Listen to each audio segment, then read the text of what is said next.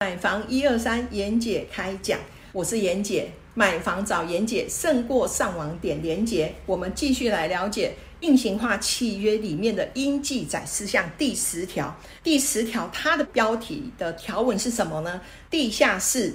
屋顶及啊定空地之使用方式及权属。好，我们就字面上我们来了解一下这个部分有几个专有名词，请大家一定要先知道。第一个法定空地就是建筑物，比如说这是一百平，它盖了六十平，剩下的四十平就是所谓的法定空地啊。这一个法定空地的部分，事实上它并不一定有所谓的。面积的登记，但是要跟严姐要跟各位提醒，这个法定空地不能透过约定专用来卖停车位。严姐很想要跟各位分享的是这个观念，因为法定空地它就是空地，它不能做所谓的商业行为。好，接下来共有部分，共有部分就是大家一起共同持有，就所谓的公社的部分。一个是法定空地，第二个是呃所谓的共有面积，再接下来就是约定专用。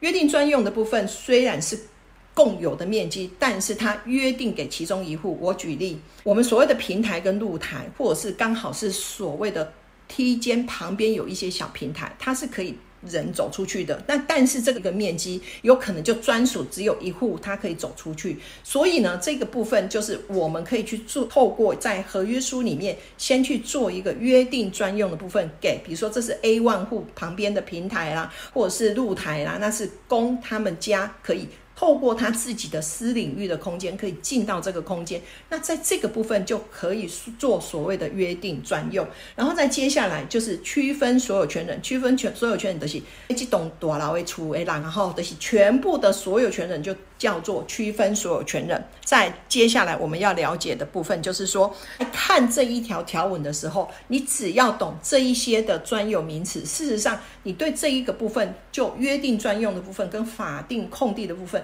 你们一定要懂，所以呢，你在阅读起来的时候，在读条文的时候，你就可以大略的知道他想要表现的意思是什么。